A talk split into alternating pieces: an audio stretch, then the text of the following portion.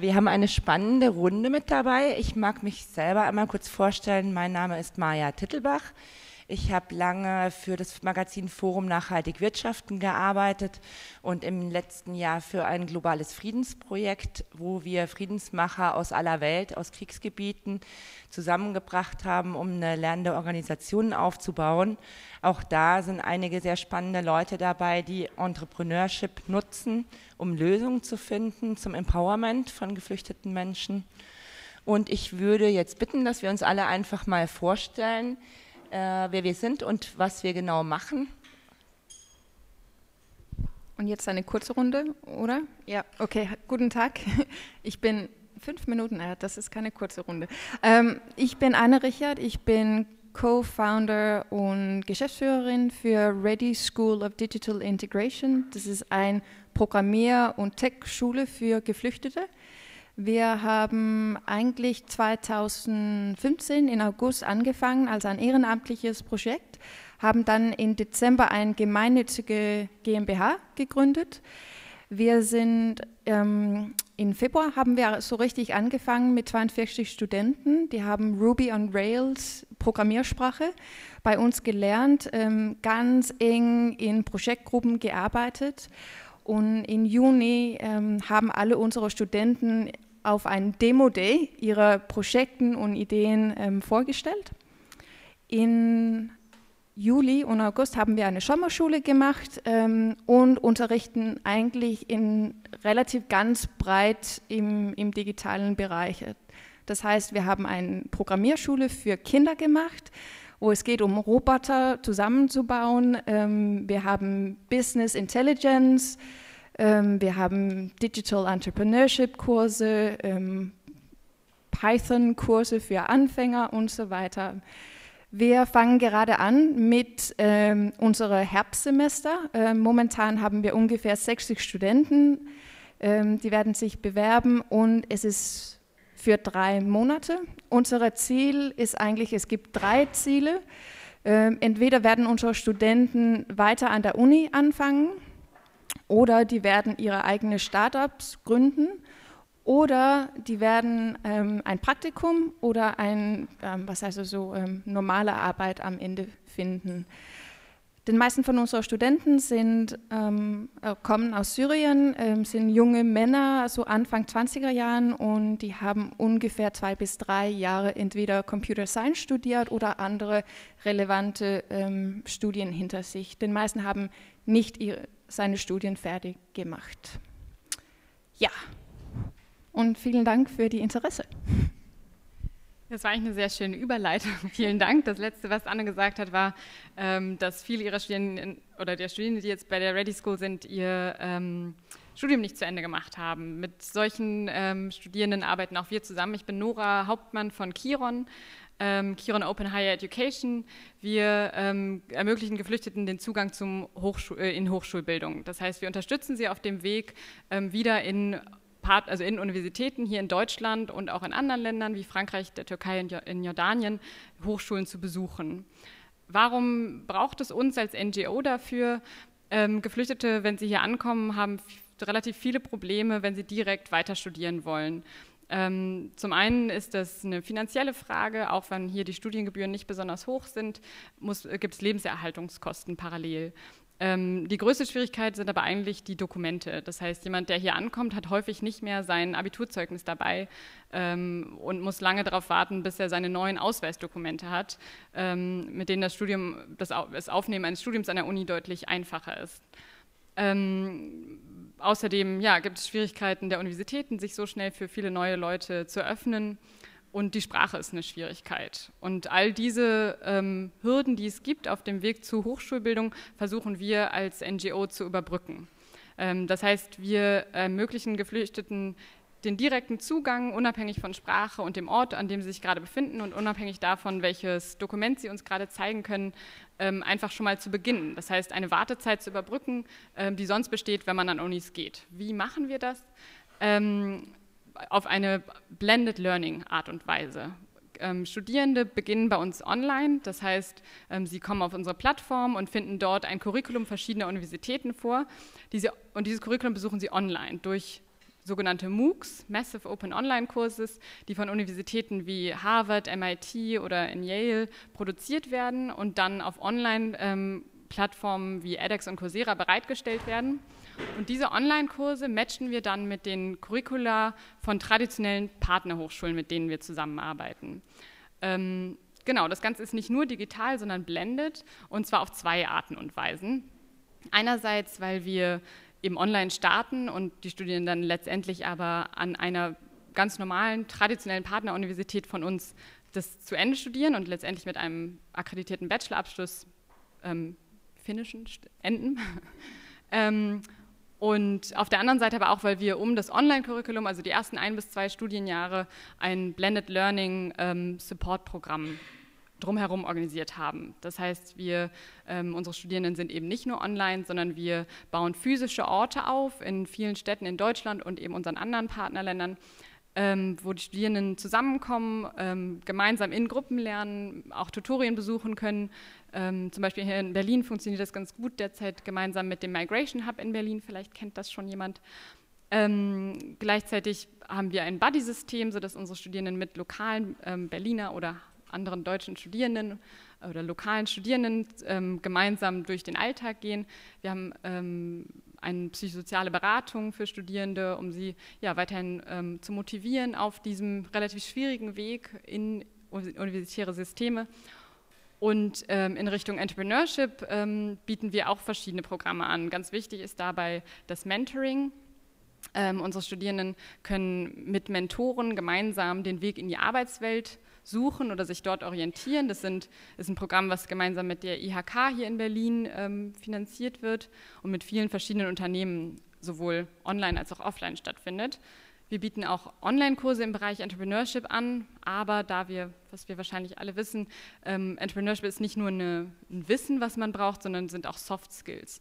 Und die versuchen wir unseren Studierenden mit Partnerorganisationen gemeinsam ähm, zu vermitteln, in Orten, an denen sie sich treffen, zum Beispiel auch dem Migration Hub Network, ähm, was ähm, kleinere Organisationen auf dem Weg in den Arbeitsmarkt begleitet. Das heißt, ähm, unser Hauptziel ist eigentlich, Studierende in Higher Education, also Universitäts- oder Hochschulbildung zu vermitteln und sie auf dem Weg zu begleiten. Gleichzeitig kann aber ein anderer Weg auch für einige unserer Studierenden sein, vorher auszusteigen oder auch nach dem Abschluss ihr eigenes Unternehmen zu gründen. Und auch da bieten wir eben diese verschiedenen Unterstützungswege an. Ja, und ich bin gespannt, ähm, gleich zu hören, was es für Fragen dazu gibt und hier in, ins Gespräch zu kommen. Danke. Dankeschön. Jürgen Zimmer, Jahrgang 38, mit äh, 1944 als Flüchtlingskind aus den Bombennächten von Kassel in ein stockkatholisches Dorf in Wasserburg am Bodensee geraten, zwei Jahre lang verprügelt worden.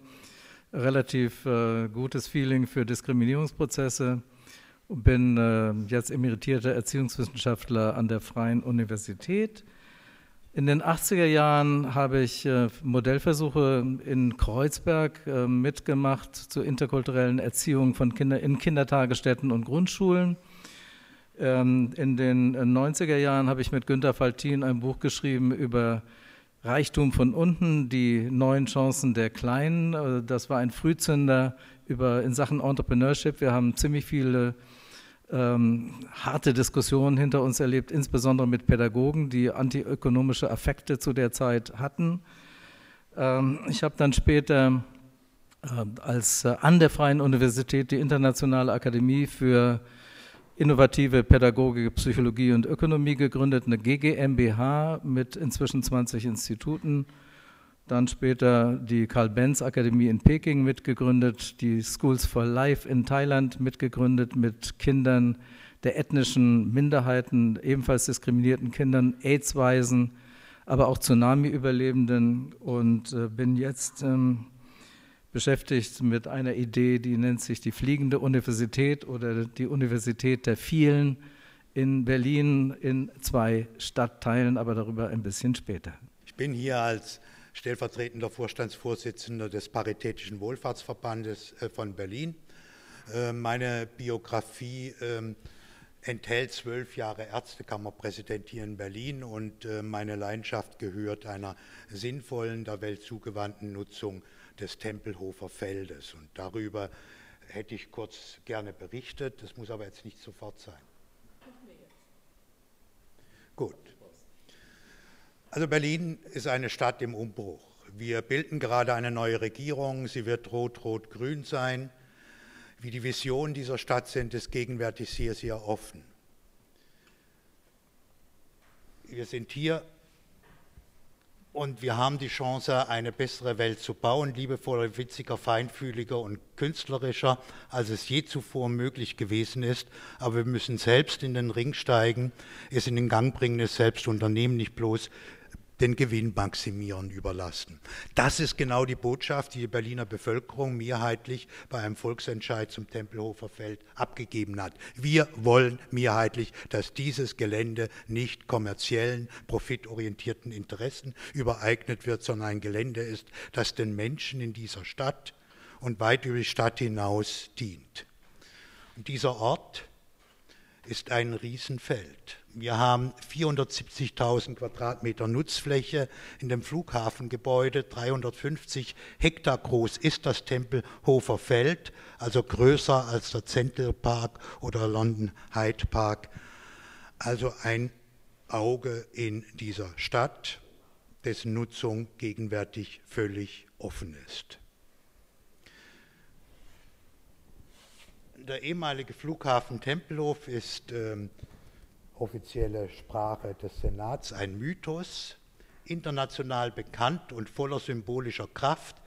Ziel ist es nun, meint der Senat, einen einzigartigen Ort würdig, zukunftsweisend und wirtschaftlich tragfähig weiterzuentwickeln, ein Stadtquartier für Kultur, Kreativität, Kreativwirtschaft, das Berlin Kreativdistrikt steht für internationale Offenheit. Wir sehen, dass die Gesellschaften weltweit gegenwärtig eine Verbindung brauchen von internetbasierter Kommunikation mit lokalem Gemeinschaftshandeln. Also soziale Innovationen sind wichtiger als technische Innovationen. Und wir sollten diesen Stadtteil entwickeln als ein Stadtteil, in dem Kultur, Kreativwirtschaft mit Social Entrepreneurship und äh, sozialer Innovation verbunden und verknüpft wird. Der Mythos stammt von einer berühmten Rede Ernst Reuter damals, Völker der Welt, schaut auf diese Stadt und guckt und helft uns und die Völker der Welt. Elf Monate lang sind zweieinhalb Millionen Berliner Bürger per Luftbrücke versorgt worden. Eine organisatorische, politische und technische Meisterleistung, vor der der Zuzug von 100.000 Flüchtlingen ein vernachlässigbar kleines Problem ist. Aber warum ist die Bevölkerung dieser Stadt nicht emotional in der Lage, kleine Probleme selbstständig und ähm, ja, mit Mut zu lösen, sondern verschanzt sich hinter Mauern und Abgrenzung? Es macht Sinn, dieses Tempelhofer Feld, das durch die Luftbrücke zu einem Symbol für Freiheit und internationale Solidarität geworden ist, zu nutzen und das Berliner Tor zur Welt als Brücke von uns hin zu den globalen äh, Weltverhältnissen zu nutzen. Die leere Mitte von Berlin und die Formel Wir schenken der Welt dieses Tempelhofer Feld transformiert den Bürgerbesitz in einen globalen Besitz.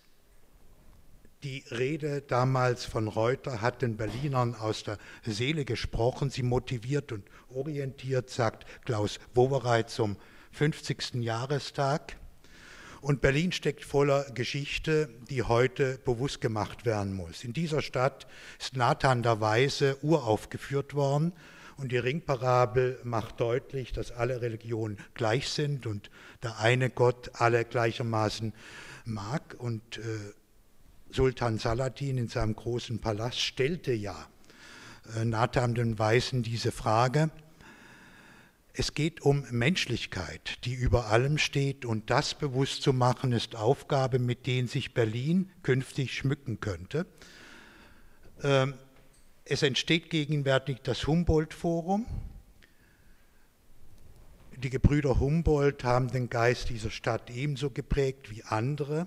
Und das Humboldt-Forum in der historischen Mitte soll den Dialog zwischen den Kulturen richten. Nun, erkennen wir aber, dass das Humboldt-Forum reich finanziert von der Bundesrepublik Deutschland eher die bürgerschaftliche Intellektualität und das Kulturbürgertum anspricht.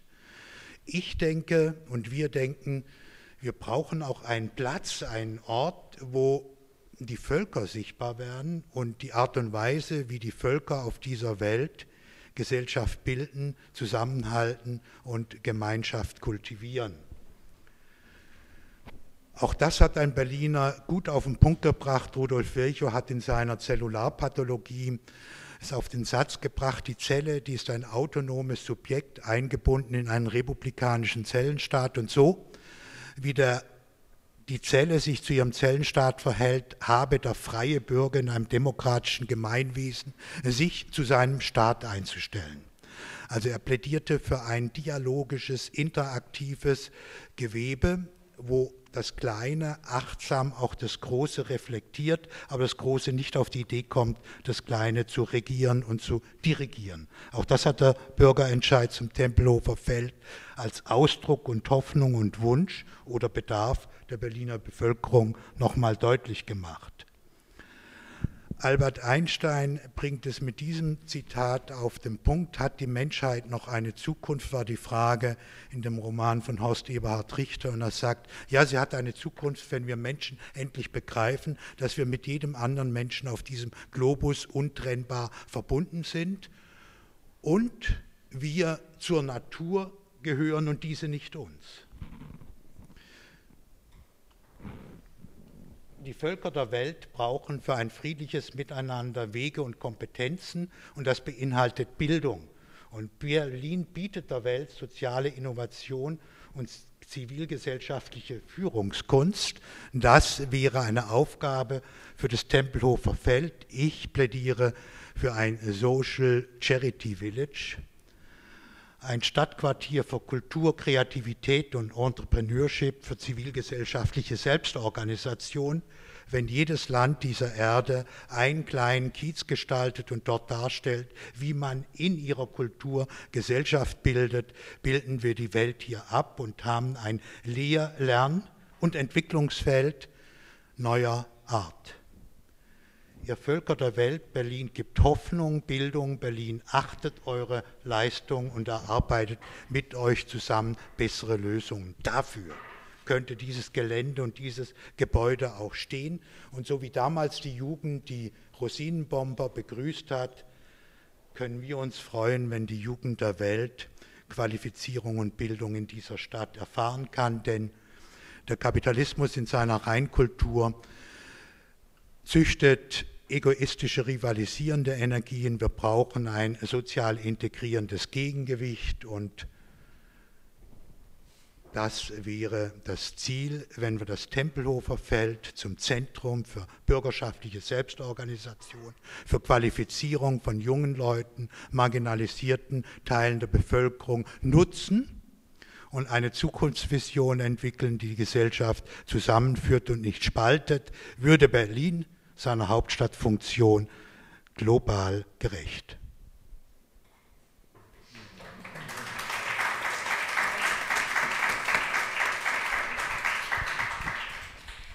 Vielen Dank, sehr spannend. Jetzt ist ja die aktuelle Lage die, dass momentan viele Flüchtlingsunterkünfte auch auf dem Tempelhofer Feld sind. Habt ihr euch auch schon überlegt, wie das integriert werden könnte oder wie ihr ganz konkret das in euer Konzept der Gründung mit reinbringen könntet?